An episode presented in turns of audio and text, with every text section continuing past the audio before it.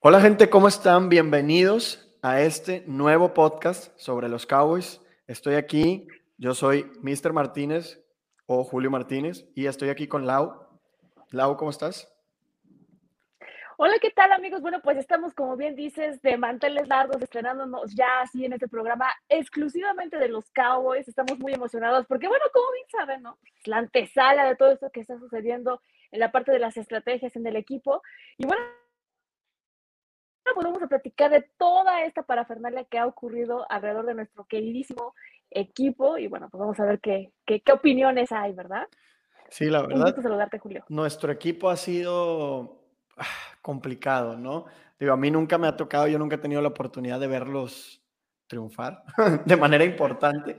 Entonces ha sido un, un, camino complicado, pero, pero bueno, al final de cuentas es el equipo que escogimos y, y ni hablar, ¿no? Entonces, eh, bueno, aquí ya saben, aquí estamos en el, en el programa de Freak. Lau escribe eh, para, para Freak sobre los Cowboys. No sé cómo te ha ido, Lau. No sé si nos quieres platicar un poquito de, de los artículos que has pues, escrito. Yo no sé. Claro. Bueno, hay, este, para mí, de verdad, escribir es todo un arte, porque es una forma como distinta de dar tu percepción, ¿no? O sea, a veces en una plática ya eh, acalorada, ¿no? Pues tú eh, tienes esta parte de, compartir opiniones, generar este, polémica y demás, pero al momento de que tú escribes, literalmente es como algo muy personal, ¿no? Es como que no, no está esta parte de, que te puedas retroalimentar un poco con las opiniones de los demás, y eso lo hace un poco a veces como más, más, más, este, más, no sé, como complicado, ¿no? Pero, aparte de que yo soy una persona que le cuesta mucho trabajo concentrarse, y cuando es hablar de los Cowboys, bueno, pues puede volver tu imaginación a 3000 por hora y un artículo que era de pues un cierto número de palabras, bueno, de repente se dispara, ¿no? Pero les tengo ahí una, una nota muy personal. Tuve la oportunidad de entrevistar a Isaac Alarcón. Entonces, este, quiero compartirles un poco de mi experiencia, de lo que, de él, también de cómo, cómo se muestra emocionado de, de estar en este equipo de nuestros amores. Y bueno, pues algunos datos que como ahorita platicaremos, pues ya se están perfilando todo, para todo esto de la, agencia libre, y bueno, pues vienen muchísimas cosas, pero pues sí, efectivamente no se pierdan por ahí los artículos también. Sí, ojalá, ojalá, ojalá Isaac eh, pueda jugar en el, en, la, en, el primer equipo, ¿no? A mí me daría muchísimo gusto. Creo que sería el primer jugador del, del TEC de Monterrey en llegar a, a la NFL y pues bueno, es, es, mi, es mi alma mater. Bueno, todavía no me graduó, ¿no? Pero es mi alma mater, ¿no? Entonces me encantaría verlo por ahí. Tengo ahí algunos amigos en común. Yo nunca, nunca lo he conocido, pero sí tengo varios amigos en común con Isaac. Entonces, obviamente me encantaría que, que llegara, ¿no? Y, y bueno, yo por mi parte en Freak, ahí a veces he participado pues en algunos lives. Ya saben, yo normalmente, para los que no me conocen, hablo de fantasy pero platiqué con Lau sobre, sobre esto, sobre empezar a hablar sobre los Cowboys. Todos lo saben, soy muy, muy, muy, muy, muy, muy, muy cowboy. Y, y bueno, ha sido toda una experiencia, toda una montaña rusa, especialmente en esta, en esta última temporada, ¿no? En estas últimas temporadas que ha sido pues fracaso tras fracaso tras fracaso y, y bueno, esto lo hace una experiencia aún más, más, más bonita, ¿no? Entonces, pues bueno, como, como decía Lau, vamos a aventarnos a hablar un poquito sobre la temporada pasada para luego platicar un poco acerca de lo que está pasando ahora con la agencia libre, con los franchise tags, con las renovaciones de contrato, con las extensiones de contrato, con las reestructuraciones. Y luego tal vez hablar un poquito sobre el draft y toda la temporada que se viene en este 2022, a ver si ahora sí se le concede a Don Jerry Jones llegar a un campeonato, ¿no? Entonces, gente, como platicábamos, vamos a recapitular un poco esta temporada. Lau, ¿cómo la viviste? Déjame sacar los pañuelos que tengo aquí guardados, porque ya, como bien saben, amigos, pues ya había acabado la NFL. Pero yo creo que esa temporada, aparte de la del 2016, me parece, que es como que la que estuvimos como más cercana a algo, ¿no? no sé, en este caso cuando estaba Tony Romo para lo de llegar a, un Super Bowl o algo así, pues esta temporada vimos algo distinto en los Cowboys. Tenían una, un matiz diferente a lo que hemos visto en otras temporadas. Y la verdad, debe decirlo, sí soñé de más, ¿no? A mí no me gusta ser del club de este es nuestro año, ya sabes, pero creo que había muchos motivos o muchas, este, pues, pues ahora sí que palomitas que decíamos, tenemos esto, podemos aquello, la actitud del equipo, este, la defensiva, mil cosas, muchos argumentos que la verdad me hicieron soñar de más, ¿no? Y obviamente cuando pasa el partido que del horror del, contra los 49, que yo lo veía difícil pero ganable, ¿no? Sin embargo, pues sí me quedaron a deber y tanto que hasta de verdad me dejó así como en un momento de trauma donde dije, no quiero saber más, ¿no? no, no puedo más, ¿no? Pero creo que en términos generales, obviamente en un equipo que siempre está buscando algo para, para hacer algo distinto, para llegar a este gran super domingo que todos queremos estar, sí, sí veíamos que había chispazos interesantes, ¿no? En diferentes estrellas, ¿no? Bueno, en diferentes este, elementos del equipo, que, que la verdad decías, wow, qué impresionante, así están funcionando. Y evidentemente el que se lleva las palmas en esto, pues es Mika Parsons, ¿no? O sea, realmente le vino a traer otra energía al equipo que, bueno, se veía hasta Leighton Van Der que era tan criticado en otras temporadas, bueno, hasta se veía impresionante, ¿no? Entonces, no sé en, tu, en tus comentarios qué es, o tu percepción, qué es lo que, que viste en esta temporada. Yo, yo la verdad estaba muy ilusionado y, y, me rompió demasiado el corazón. O sea, yo me acuerdo perfectamente de ese... El momento en el que se rompió mi corazón fue en cuando Cedric Wilson estuvo a punto, a punto de atraparla y se queda a, a centímetros. Ahí fue de... Ah, otra vez. otra vez va a ser el llamerito. Y me dio muchísimo coraje porque la verdad es que yo sí veía a este equipo con mucha ilusión. Teníamos la defensiva, teníamos el, la línea que, se terminó cayendo a pedazos, teníamos el coreback, teníamos el cuerpo de receptores, teníamos un buen Tyrant, estaba Tony Pollard jugando muy bien. Sí que te había empezado bien la temporada. Hasta los equipos especiales que siempre habían sido una lata, ah, estaban jugando bien. Entonces yo decía, ah, esto, este equipo, lo, o sea, esta vez lo podemos ganar, ¿no? O sea, yo en mi cabeza sí teníamos con qué ganarle a Rams, porque Matthew Stafford se había visto mal bajo presión. Yo decía, este, esta línea defensiva sí puede presionar a Matthew Stafford, sí puede hacerlo cometer errores, y, y ahora los, las intercepciones no se nos estaban cayendo, ¿no? Pero pues no se logró, nos quedamos a nada y, y la verdad da mucho coraje porque había sido una temporada muy bonita. Había sido una temporada que yo había disfrutado muchísimo. Pero no se dieron las cosas, ¿no? Y, y, creo que da mucho coraje. No sé, no, es que me quedo sin palabras. Literalmente digo, ah, ¿volverá a haber una ventana así? Y no sé. Yo, yo, yo espero que sí. Creo que teniendo a Dak Prescott siempre va a estar ahí la luz prendida pero no, no sé, no. Yo me esperaba un poco más, un poco más. Fíjate que, digo, no sé cuántos años tengas. Pero los Cowboys, así para acotar, ¿no? Van a cumplir 27 años de no estar cerca de el Super Bowl, ¿no? O sea, 27 años. Estamos hablando de que es un chavo que ya terminó la universidad, tal vez está estudiando la maestría o ya está en el mundo laboral. O sea, nadie, o sea, yo he conocido gente que se ha muerto esperando ver a los Cowboys otra vez en, en un Super Bowl, ¿no? O sea, ¿a qué voy? A que no es, no es un tema como trivial el hecho de que tengas a la franquicia más cara a nivel deportivo de todo el mundo, lo que te puedas imaginar, y que los fans en 27 años estamos deseosos, literalmente, de por lo menos estar cerca de, de algo más, ¿no? Siempre está, obviamente, está la burla, ¿no? De que este es nuestro año, bla, bla, bla, etcétera. Pero es que de verdad, creo que aquí hay algo que el problema no es el dinero, ¿no? O sea, Jerry Jones, como quiere, el papá que les da lo que piden, ¿no? Pero también lo que queda como mucho de ver es cuál es el compromiso de los jugadores, ¿no? O sea, lo único que, no sé cómo son tus papás, pero a mí siempre me decían, lo único que tienes que hacer es estudiar, ¿no? por eso te pago esto, por eso, porque es lo que tienes que hacer.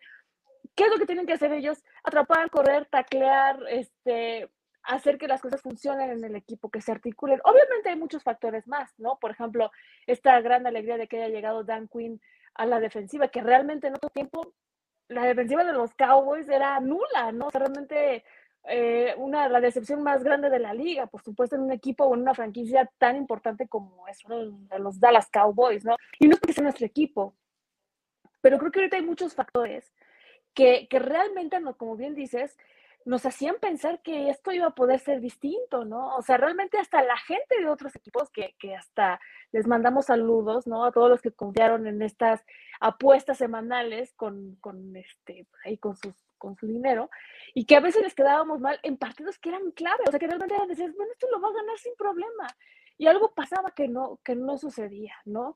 Eh, creo que hay mucho que trabajar, todavía no estamos al 100%, digo, ahorita ya platicaremos de ciertas cosas, pero me gustaría saber tu opinión con respecto a eso, ¿no? O sea, ¿cómo ves el compromiso de los jugadores con la franquicia, ¿no? Porque al final vamos a incendiar las redes aquí y a lo mejor vamos a, hacer pensar un poco también a los fans y quitarnos a lo mejor un poco esa camiseta del fan, pero sí ser exigentes, ¿no? O sea, porque ¿Cuántos podcasts no escuchamos de no, pero es que los. No, o sea, hay que decir la verdad. O sea, realmente los jugadores, ¿dónde se están comprometiendo? Lo dijo, eh, no me acuerdo si TJ Watt o JJ Watt, donde decían que esa parte que era importante de que también el jugador asumiera su responsabilidad, porque el fan está pagando un boleto, está pagando eh, un jersey, etcétera, y nosotros ya tenemos, por lo menos, somos dueños de un vidrio de, de, de AT&T ahí en el estadio. Entonces, ¿qué es lo que opinas tú? Mira, para empezar, de lo que estabas hablando antes, yo tengo 22. Nunca me ha tocado. No, yo empecé, ya, Yo empecé a ver la NFL, si mal no me falla la memoria, en el 2011, ¿no? Porque mi familia no, no es de ver NFL. Entonces yo empecé a ver la NFL a mis 12 años. Y lo que más da coraje es que se burlan de ti y como o sea, te tachan como de chaquetero y yo así de, yo, ¿cómo voy a ser chaquetero si ni siquiera he visto este equipo en la NFC? Si yo me tardé cuatro años en ver una victoria de playoffs por primera vez. Yo, o sea, he visto la victoria contra Detroit, la victoria contra Seattle y párale de contar. No, no, no me ha tocado ver ninguna otra y al menos no, o al menos no en mi memoria. Entonces, si ha sido dolor tras dolor tras dolor, y lo que hablas de compromiso, yo creo que el problema que tienen los Cowboys es ser los Cowboys. ¿Por qué?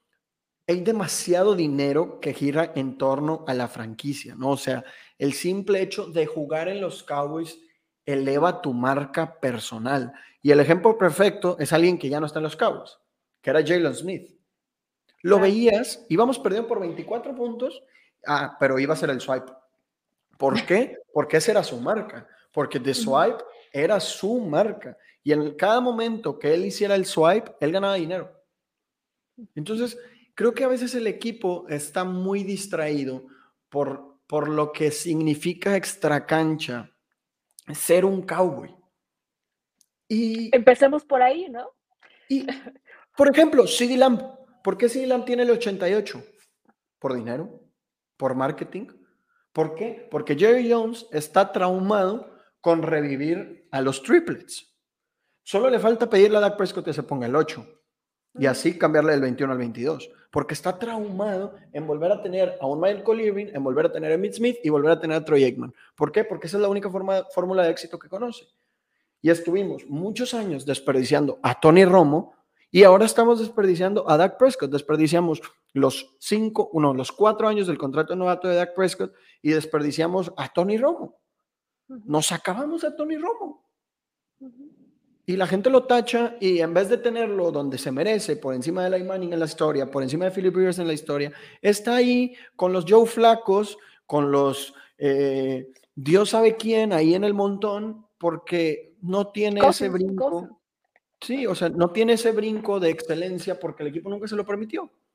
Entonces, da muchísimo coraje, da muchísimo coraje, pero yo sí veo un, rayo de luz y de esperanza en Micah Parsons y en Dak Prescott. Creo que esos son los dos líderes que nos pueden llevar a que este equipo se concentre y se enfoque en el objetivo que es ganar un Super Bowl. Porque ya es hora, porque siendo la franquicia más ganadora, y bueno, ya no eres la más ganadora, siendo la franquicia con más dinero y que más vale, no puedes estar ahí conformándote con llegar a la ronda de comodines o a la ronda divisional. No, este equipo debería ser todos los años candidato al título. Y que sí somos, pero luego nunca llegamos a ningún lado. Y eso da mucho, mucho, mucho, mucho coraje. Yo te pregunto, ¿por qué le vas a los Cowboys? ¿Por qué nació, como dices, o sea, nunca los has visto y en tu familia no, no, este, no veían el fútbol americano? ¿Por qué nace esta pasión? Y más por el equipo, por supuesto. Porque, a ver, yo una vez, a ver, la NFL, yo siempre he sido futbolero de, de soccer, ¿no?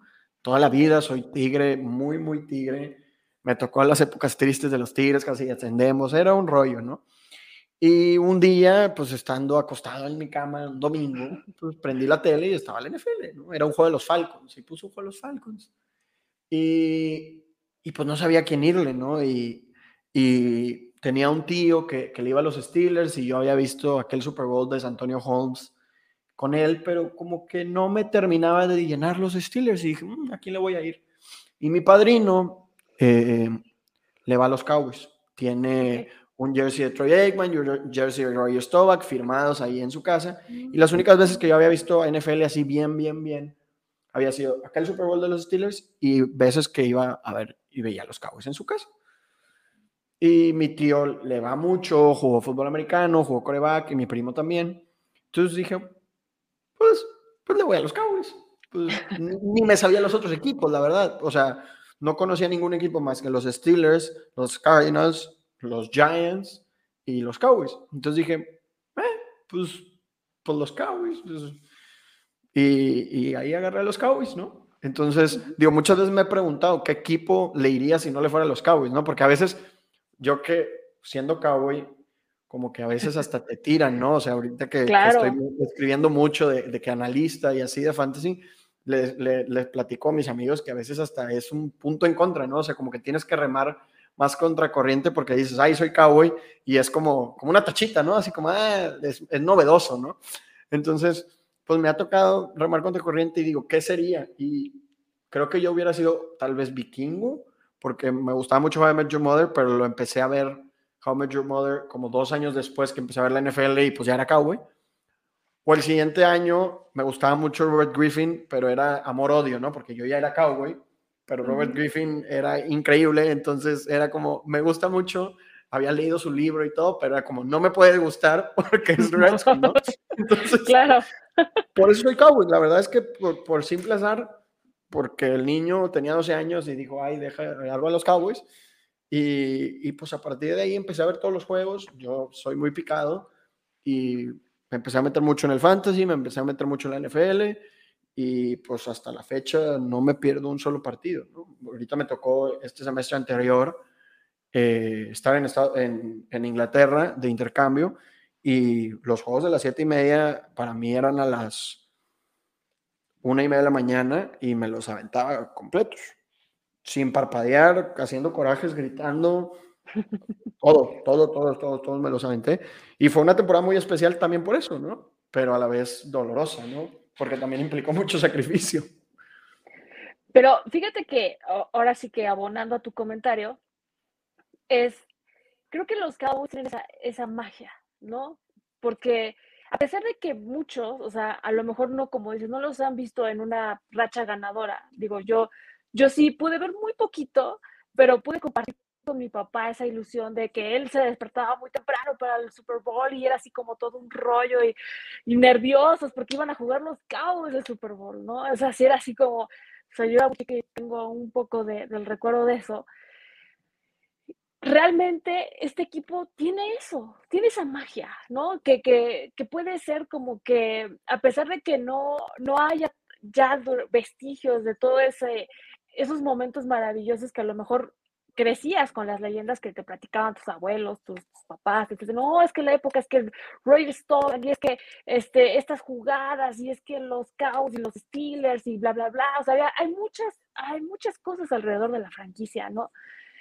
Pero decimos que ya es momento de que hacer nueva historia, ¿Me explicó? Eso es un poco a lo que ahorita muchos de los fans eh, pedimos, ¿no? O sea, en el caso, por ejemplo, de este Super Bowl que acaba de suceder con el, con el tema de, de, los Bengals, ¿no? 30 años esperando, ¿no? O sea, realmente aunque no quieran, las lágrimas se te salen porque dices, bueno, has esperado tantísimo tiempo para esperar ese momento en el que, ay, es un juego, ¿no? No va a faltar quien te diga, ¿no? Ay, si solamente es un juego, o sea, ¿qué tiene, no? O sea, es que no saben la pasión justamente que, que, la NFL así hace que se desborde, ¿no? Y, y, más cuando un equipo genera esa empatía y ese, esa pasión, como es en los Cowboys, que me, me, encanta todo lo que, lo que dices, porque al final yo no me veo, o sea, yo lo he pensado y digo, bueno, si no le a los Cowboys, ¿a quién le iría?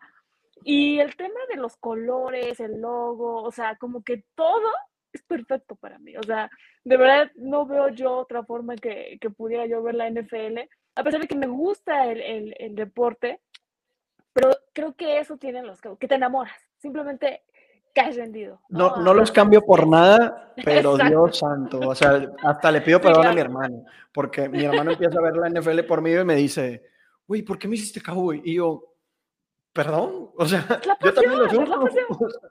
O sea, yo también lo sufro. Y eso que decías de Roger Staubach, aparte creces, Roger Staubach es Capitán América. O sea, va a la guerra, regresa y queda campeón con, con, los Cowboys, ¿no? Que el equipo de la estrella, ¿no? O sea, literalmente Roger Staubach es Capitán América. Y a mí me da mucho coraje que Tony Romo también tenía una historia preciosa de, o sea, high school y universidad en equipos chicos, en ciudades chicas, regresa, eh, es undrafted, va al draft, es undrafted, entra como undrafted al equipo de la estrella solitaria, el equipo más popular, termina ganándose el lugar y en el 2016 va a su pueblo natal y está aún así de ganarle a uno de los mejores corebacks o a uno de los mejores, más bien, a uno de los mejores corebacks de nuestra época, ¿no? Era una historia perfecta, ¿no? Después de tanto esperar, quitarle la sequía a este equipo y no se logró. Y te digo, yo sé perfectamente lo que es esperar tanto tiempo.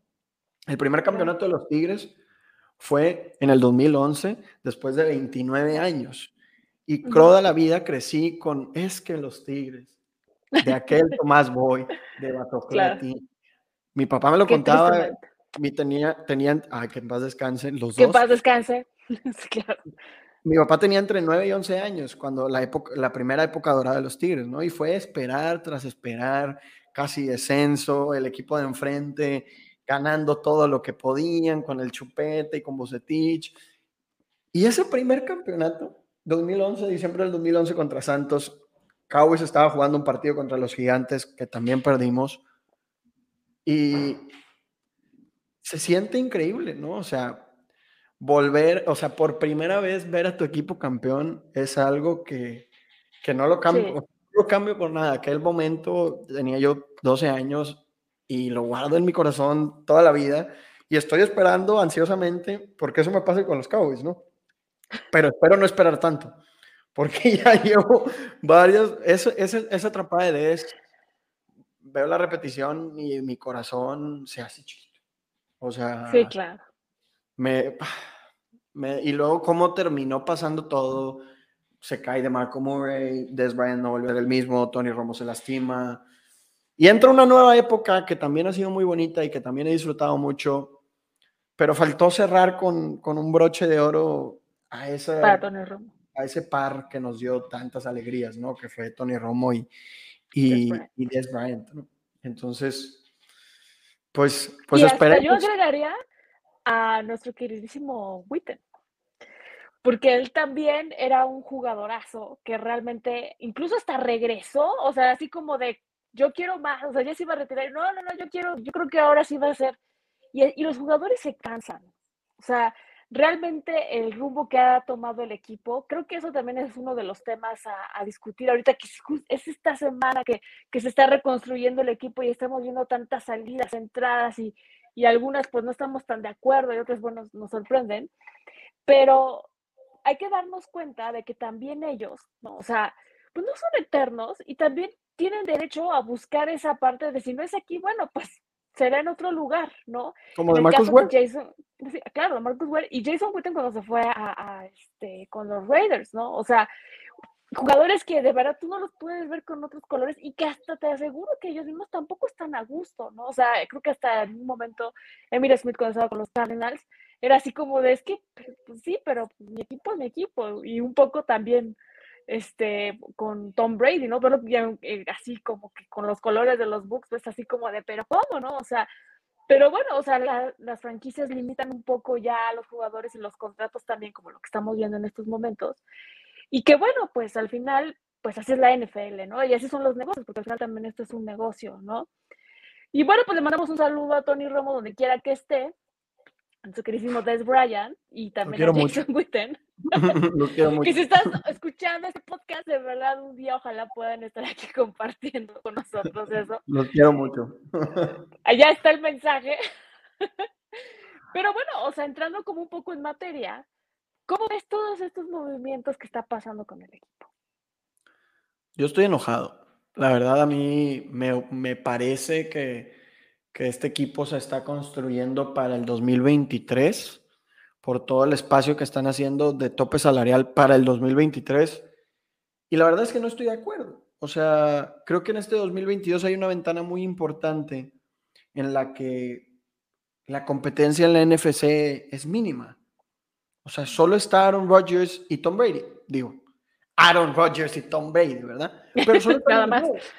Y, bueno, claramente Stafford y, y, Trey Lance, pero Trey Lance va a estar en su primera temporada, ¿no? Entonces, no se compara a lo que estamos viendo en la AFC, que por muchos años la NFC era la difícil y ahora nos toca que sea la relativamente sencilla y parece que estamos pateando hacia el, hacia el 2023 y teniéndole la camita a Sean Payton McCarthy hizo un buen trabajo. Vamos, vamos a darle ese voto de confianza, ¿no? Creo que, el que se haya ido Coop por 6 millones, o sea, la diferencia entre Coop y Gallup fue 6 millones. Quiero mucho a Gallup, mis respetos para Gallup, es un excelente jugador, pero no es a Mari Cooper. Sí. No es a Mari Cooper. Yo quiero a Mari Cooper en el equipo. Yo quería a Mari Cooper en el equipo. 20 millones. Incendiamos otra vez las redes sociales, ¿no? O sea, porque esto es todo el tiempo, ya sabes que los fanáticos somos así como, ¿no? Incendiarios. Obviamente, hablar de, de Mari Cooper es hablar de algo surreal, ¿no? O sea, a Mari Cooper siempre estaba en esas jugadas que eran así como imposibles de atrapar, o que era así como en la esquinita, así con los pies, y ahí estaba Mari Cooper y recepciones que tenía impresionantes. Algo que adolece bastante la franquicia de los Cowboys es que tiene 20 mil barajas a la ofensiva, ¿no? Que al rato ya no saben ni cuál usar de tantas que son muy, muy importantes, pueden ser así como de reflectores por todas partes, pero justamente eso hace que genere este tipo de problemas, ¿no? Porque a nosotros como fanáticos, por ejemplo, nos puede gustar el estilo, la forma de ciertos jugadores. Por ejemplo, esta, esta, esta situación de Gallup y de, y de Mari Cooper, ¿no? O sea, unos apoyan a que Gallup, obviamente, eres indispensable, pero recordemos que también ya tiene una lesión. Yo, yo en el tema, por ejemplo, de, de Dak Prescott, donde me preguntaban, me decían, oye, Laura, pero este, y estás feliz, pues ya va a regresar Prescott yo siento, y aquí vamos a volver a incendiar, ¿no? O sea, Prescott mostraba, ¿no? Todavía como un poco de inseguridad en, ciertas cosas. El hecho de que no estés al 100% al momento de plantarte en el terreno de juego y puedas hacer el movimiento natural de lanzar, bajo la presión de que tienes a unos jugadores que, perdón, señores, pero son unos monstruos que, o sea, obviamente eso te va a pegar así como dice, me vuelven a pegar y estoy yo así o sea, es un estrés doble el que vive el, nuestro coreback, ¿no? Entonces, el movimiento no es natural. Es evidente que tiene que, o sea, se va a lastimar o va a forzar otras partes del cuerpo para poder compensar lo que de alguna manera no, no está al 100% todavía. O sea, no que no se pueda recuperar al 100, pero sí va a haber cosas que no van a ser iguales, ¿no? O sea, no fue una, digamos, no fue un besito el que le dieron, ¿verdad? O sea, sí fue una lesión bastante importante y que todavía se comentaba si realmente iba a estar al 100% para la temporada, ¿no? Tuvo partidos excepcionales, o sea, realmente, por ejemplo, en el, cuando abrió contra los Bucaneros, sí, o sea, yo creo que tapó la boca de muchos que pensábamos de, mm, pues quién sabe cómo voy a regresar, pero el gas de este globo se fue terminando hasta que llegamos al partido contra los eh, New England Patriots, donde partidazo, un desgaste impresionante que no le alcanzó para otros partidos que tú decías, híjole, algo le pasa a Prescott. Todo el mundo decía, ¿no? O sea, algo anda ahí mal, algo como que no está al cielo, no se está viendo como en otros partidos. Y es que pues ya, y ahorita nos acabamos de enterar que tuvo una operación también del hombro, ¿no? O sea, Dak Prescott se va a convertir en Terminator al final de, de, cuentas, ¿no? O sea, y eso, bueno, pues Michael Gallup, ¿no? No sé en qué condiciones también vaya a regresar, ¿verdad? O sea. Yo, yo creo que. Ah, es que si tú. A ver, hubo como dos semanas cuando Dak Prescott jugaba en colegial que hasta estuvo en conversación de Heisman. Ah, sí. Luego eh, se desinfla el barco, se desinfla el, globo y no termina siendo ni siquiera primera ronda, ni segunda ronda, ni tercera ronda, se va en, día, en día 3. Pero ¿qué es lo más importante de Dak Prescott? Ese, ese doble threat, ¿no?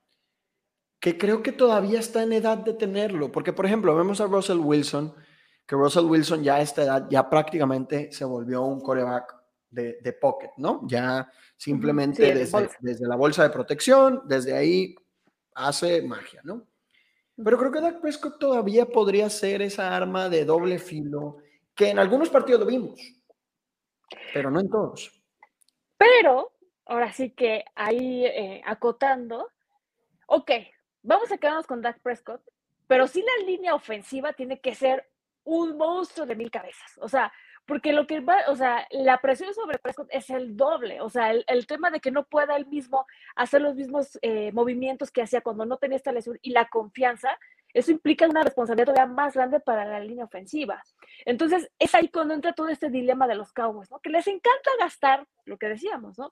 En estrellas que, bueno, por ejemplo, ya hay veces que te digo, no sabemos, o sea, por ejemplo, CD Lamb dices, bueno, es que CD Lamb es espectacular, ¿no? Que le han fallado unas que dices, ay, sí, no, bueno, ya, todo el mundo tiene sus cinco minutos, pero entonces Prescott va a necesitar o exige más de una línea ofensiva, igual el tema de Ezequiel Elliott, ¿no? O sea, Ezequiel Elliott no ha tenido los números, es que no, en cada año va como en declive, no se ve como que lo que estamos pagando, no se ve todos los dólares que estamos pagando por él, pero tampoco le abre los huecos para que corra, ¿no?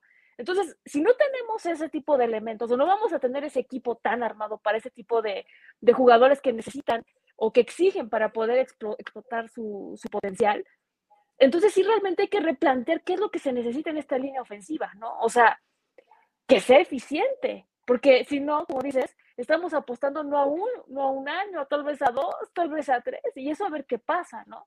Las no, y, están al orden del día. Ojo que Tyron Smith y Zach Martin no son eternos. Sí, también. Al final de cuentas, eh, Tyron Smith cada vez se lesiona un poquito más. Creo que ya, ya la edad ya le está pesando. Y, quieras que no, ambos tienen más de 30 años, ¿no? O sea, ya llega un punto en el que las estrellas van a empezar a ir en declive. Y, y yo también noté a Dak Prescott diferente, ¿no? Pero, pero yo se lo atribuyo un poco más a que yo creo que nos descifró Denver y Denver puso ahí el playbook de así se le gana a la defensiva de los Cowboys, digo, a la ofensiva de los Cowboys. Y luego Kellen Moore no hizo el ajuste, ¿no? Y creo que es culpa compartida entre Kellen Moore, entre Dak Prescott. Eh, yo, yo, yo, señalaría a esas dos personas, ¿no? Creo que de ellos tiene que venir el ajuste en el playbook, ¿no? Porque si te lo descifran una vez y se acabó, o sea, no, no sirve de mucho, ¿no? Y bueno, sí que el Elliot creo que está sobrepagado y yo como fan quería que, lo renovaran, pero yo, o sea, yo decía con mis amigos, Julio el fan quiere a Zeke.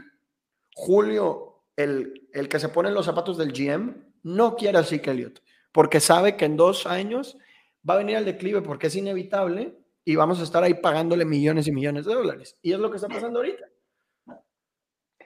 Hay gente que le tiene miedo a las cucarachas, a las ratas y los Cowboys tienen miedo a los Broncos de Denver.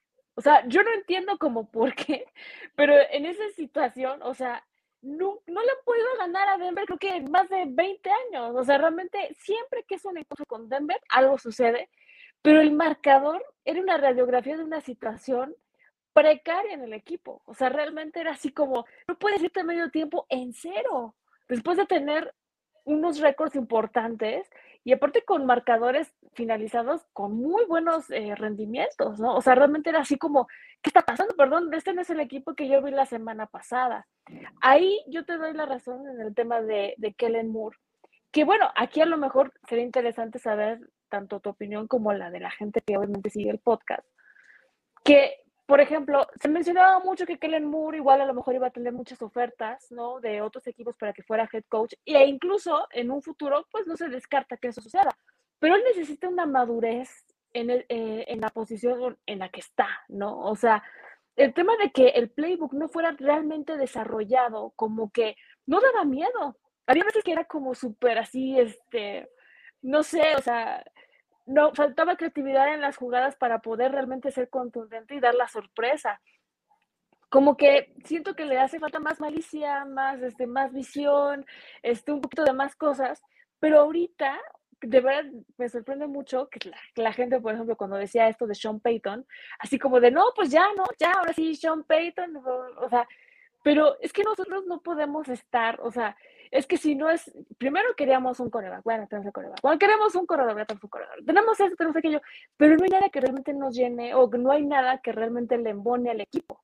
Algo está sucediendo que no es, no está dando los rendimientos que estamos buscando, ¿no? O sea, no sé si es una falta como de, de coordinación, de concentración también de los jugadores, de que también les hace falta como eh, ser un equipo echado para adelante, ¿no? Eso es algo que yo admiro, por ejemplo, en el caso de los Bengals, ¿no? Nadie da un peso por ellos, e incluso se decían, estamos hartos, el mismo Joe Burrow decía, ¿no? Estamos hartos de no ser el favorito. O sea, realmente queremos que ya la gente los tome en serio, ¿no? Y ahora que se les tomó en serio a los Cowboys, bueno, ¿dónde están? O sea, ¿dónde está realmente ese trabajo que, tanto se exige, no? Entonces, como bien dices, McCarthy, como quiera llegó a un punto, pero hace falta más. O sea, yo lo, veía en los partidos así, iba perdiendo y así como de, oye, pues ajustas algo, se vete al medio tiempo, regana los diles o algo que se vea más, ¿no? Y como que relax, ¿no? Entonces, no lo sé. Yo, no sé qué hay falta tres cosas que a mí me molestaron mucho de Kellen Moore y por lo que yo decía, Kellen Moore no se, no se merece ser el head coach. Número uno, y las tres son en, el partido contra 49ers. Número uno, hay una jugada en el que la jugada termina siendo un pase largo, en el que Terence Steele, y no me acuerdo quién era el otro O-line, creo que era McGovern, salen a ruta. Uy, ¿qué, ¿qué, estás haciendo? O sea, a ver, si nos vas a mandar a ruta, a ver, vamos a hacer este pequeño juego de teoría de juego. A ver, yo soy el de safety. Veo a un wide receiver correr una ruta larga y veo a dos linieros ofensivos correr una ruta corta. Como safety, ¿por quién voy a ir? Evidentemente por el receptor. Entonces, ¿cuál es el chiste de mandar a tus linieros ofensivos a correr una ruta si no los se las vas a lanzar? ¿No? O sea, si los vas a mandar a correr una ruta es porque los linebackers y los safety los van a despreciar y al estar ahí, pues se los pones en el pecho, la agarran y se tiran. Eso es lo que yo hubiera esperado. ¿Qué pasó? Un pase larguísimo a nadie, que casi no, que nos interceptan o que casi nos interceptan. Número dos, hay una tercera oportunidad clave en el que una ruta termina siendo de frente al sol a Cedric Wilson y no puede ver la bola y se termina agachando porque no la ve. A ver, estamos jugando de local. ¿Por qué mandas una jugada que tiene una ruta en el sol? Es tu estadio, tú debes saber que el sol va a estar ahí, güey. El sol lleva billones de años ahí. Todos los partidos está ahí. ¿Por qué mandas una ruta que va a chocar con el sol y que va a hacer que sea imposible que el receptor agarre la bola? O sea, ¿qué, qué está pasando?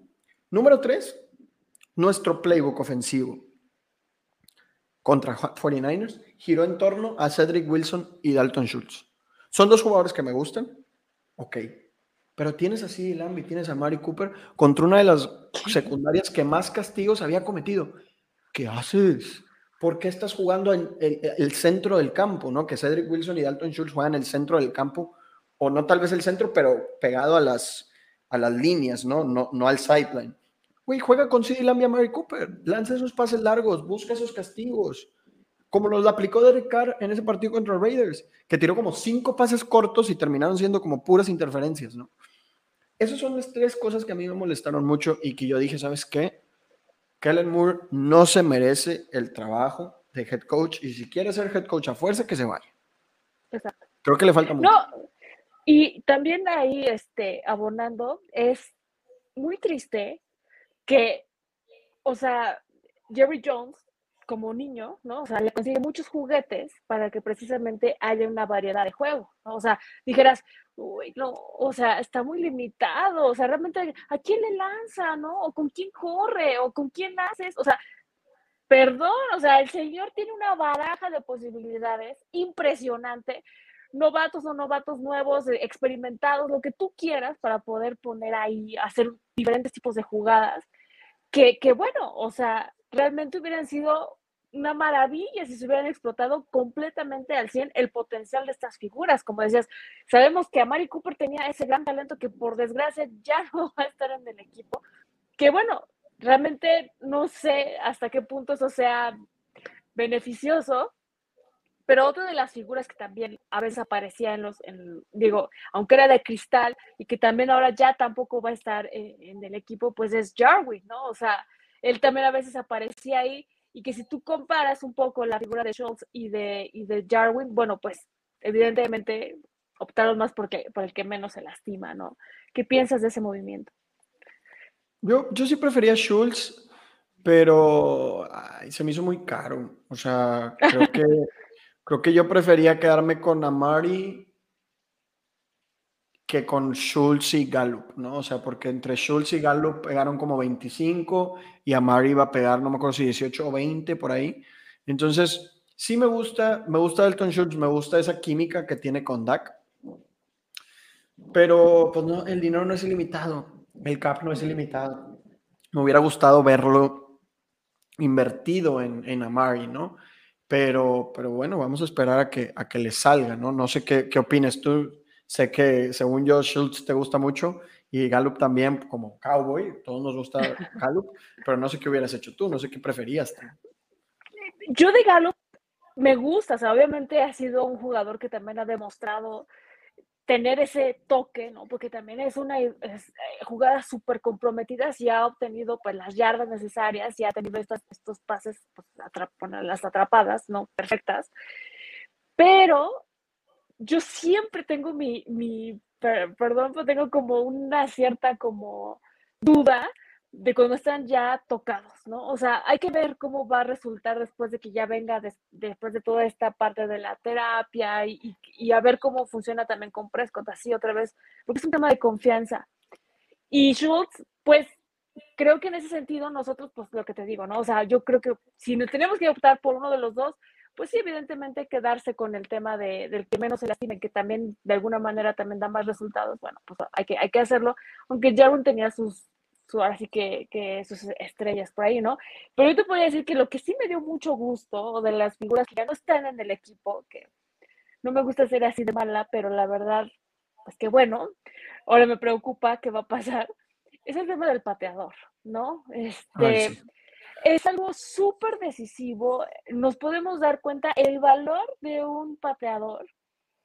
¿Cuánto, ¿Cuánta responsabilidad puede cargar en sus hombros cuando todo un, un ahora en esta temporada que los, los partidos eran bastante cerrados, que casi, casi todo, todo era por una patada, o sea, eran diferencias mínimas, o sea, de dos puntos, tres puntos, o sea, y aún así el pateador era la figura del, del, del, este, del juego nosotros, o sea, los Dallas Cowboys, la gran franquicia de la que todo el mundo habla, ama y odia a la vez, no teníamos un pateador, señores. O sea, eso era lo más desesperante. Porque, punto que, como dices, CD Lamb, Mari Cooper, Presco, todos se desgarraron las vestiduras por llevar al pateador a ese punto. Y no es posible que el punto extra no se lograra. Y era, estamos hablando a veces hasta de ni siquiera 40 yardas. O sea, era algo de rutina. Y Surly no, no, no tenía ese, ya perdió la magia, ¿no? Entonces, ¿qué piensas tú de eso? La verdad es que nos costó varios partidos. Eh, nos costó muchos, muchos partidos. O sea, hubo varios partidos que se perdieron por, por esas fallas, ¿no? Y en mi cabeza el más grande es contra, contra Bucaneros, ¿no? Que ese partido hubiera sido, creo que la historia hubiera sido completamente diferente. Y la verdad es que yo sí, a mí sí me gusta que, sean, que, que, sean, que hayan cambiado la página, ¿no? Creo que no te estaba dando la consistencia que, que se necesitaba. Y Greg Surlane, digo, es un nombre importante en la NFL, pero ya su tiempo ya pasó, ¿no? Y creo que es momento de ir a buscar otras joyas, ¿no? Y creo que sí era momento de moverlos, creo que es un buen movimiento, el único movimiento hasta el momento que me ha gustado al 100%. Eso y obviamente la reestructura slash extensión de Marcus Lawrence, pero es el único movimiento que realmente ha sido de aplausos, ¿no? Qué bueno que sucedió. Sí. Eh, no sé qué opinas tú del de Marcus Lawrence, por ejemplo, porque hay gente que lo odia, ¿no? Pero Pero de alguna manera de Marcus Lawrence también ha sido como alguien que, que ha instruido también a Micah Parsons, ¿no? Entonces, creo que esta complicidad en esta formación que está teniendo Micah, o sea, realmente se está viendo, pues, o sea, son bonos extras, ¿no? O sea, creo que también por esa situación no lo dejaron ir porque necesita tener esta, esta formación, este, este novato. O sea, recordemos que sí jugará como León, como dicen, ¿no? Y, hará muchas cosas, pero, pero todavía necesita aprender muchas cosas, necesita apoyo. Y sí, mucha gente lo puede odiar, pero también es, es, una pieza clave. O sea, es como, por ejemplo, eh, el tema de, de Sean Lee cuando se fue. O sea, él era, más allá de lo que representaba él como en la posición y el trabajo que hacía en el campo, lleva también mucho más allá en lo que es en el vestidor, ¿no? Y en la parte de la formación de otros jugadores. Entonces, yo creo que es bueno que, se, que, que esté todavía en, en, la franquicia y pensando en lo que pueda venir también para el futuro, ¿no? Entonces, no está mal, pero bueno, pues es que si hablamos de, de, de coraje, la verdad yo sí soy del club de hay que pensar en el contrato de Ezequiel Elliott. Este, claro.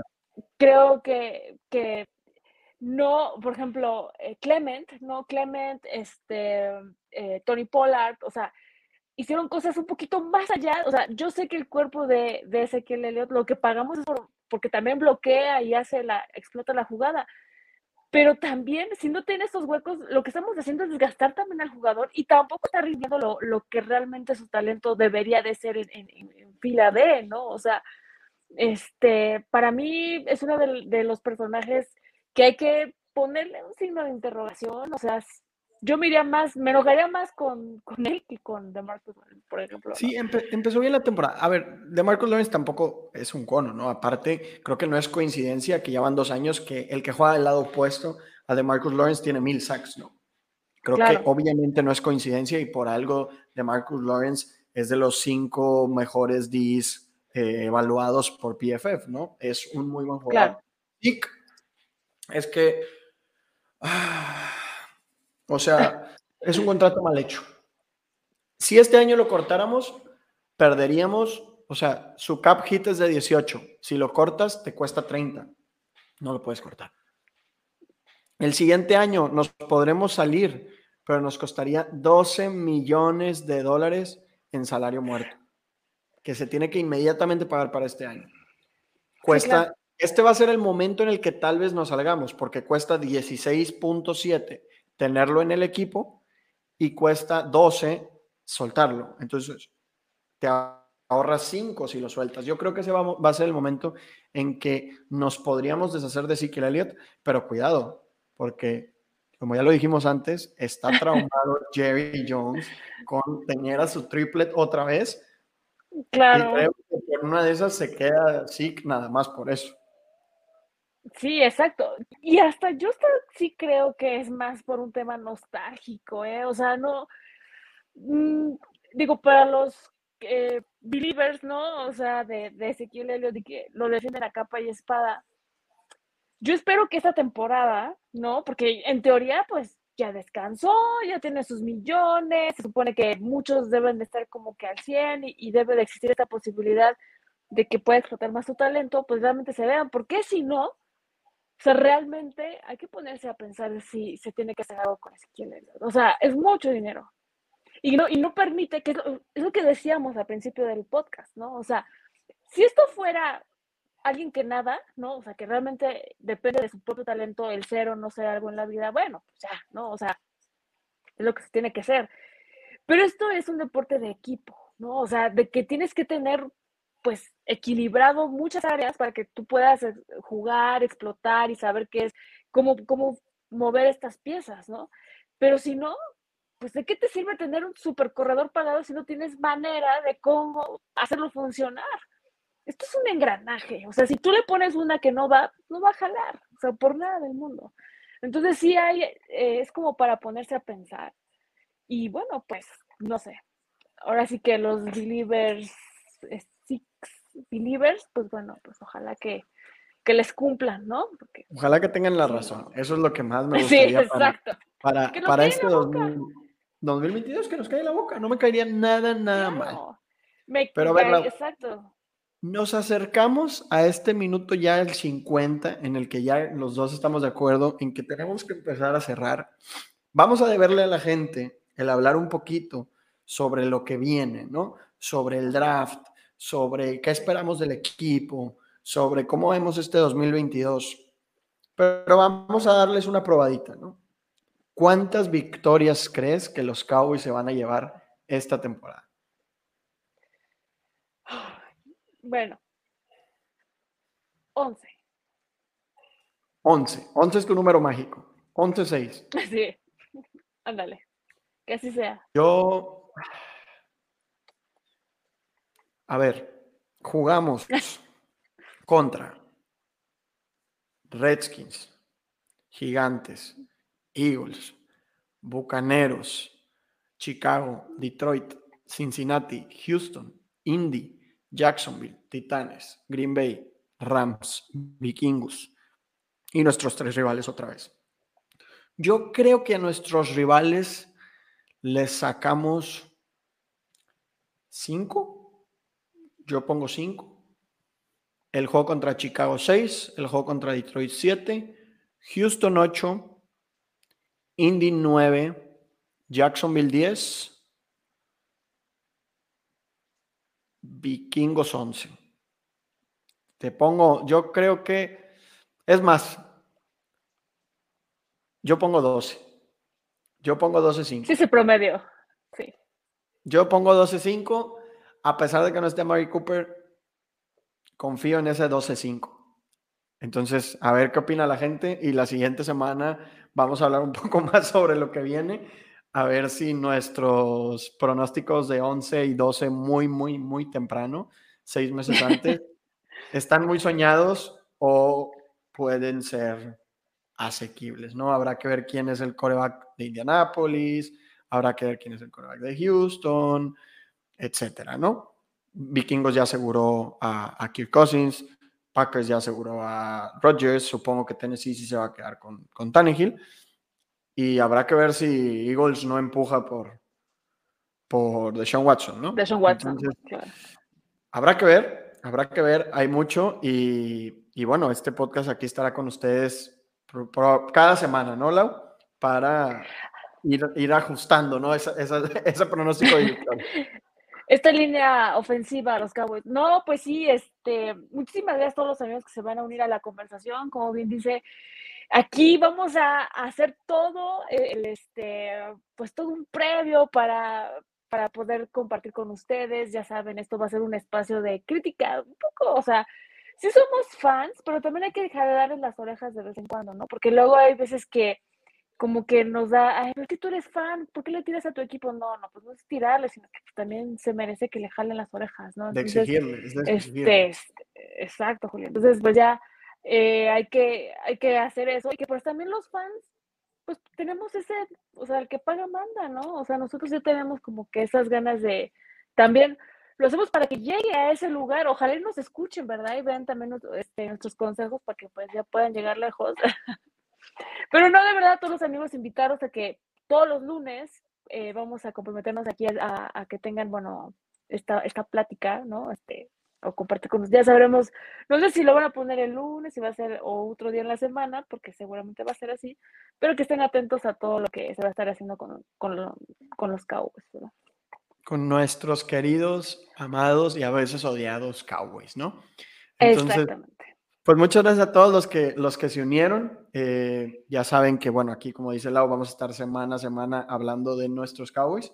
Y pues nada, muchísimas gracias a todos. Recuerden suscribirse a todos los canales de Freak NFL. Y bueno, mi red social personal, bueno, no personal, de lo que hablo de NFL, arroba Mr. Martínez 9. Ahí está, para que lo apunten. Y bueno, pues a mí me pueden seguir también en, Twitter como Lautec. Entonces, bueno, muchísimas gracias a todos y nos vemos la siguiente semana. Chao.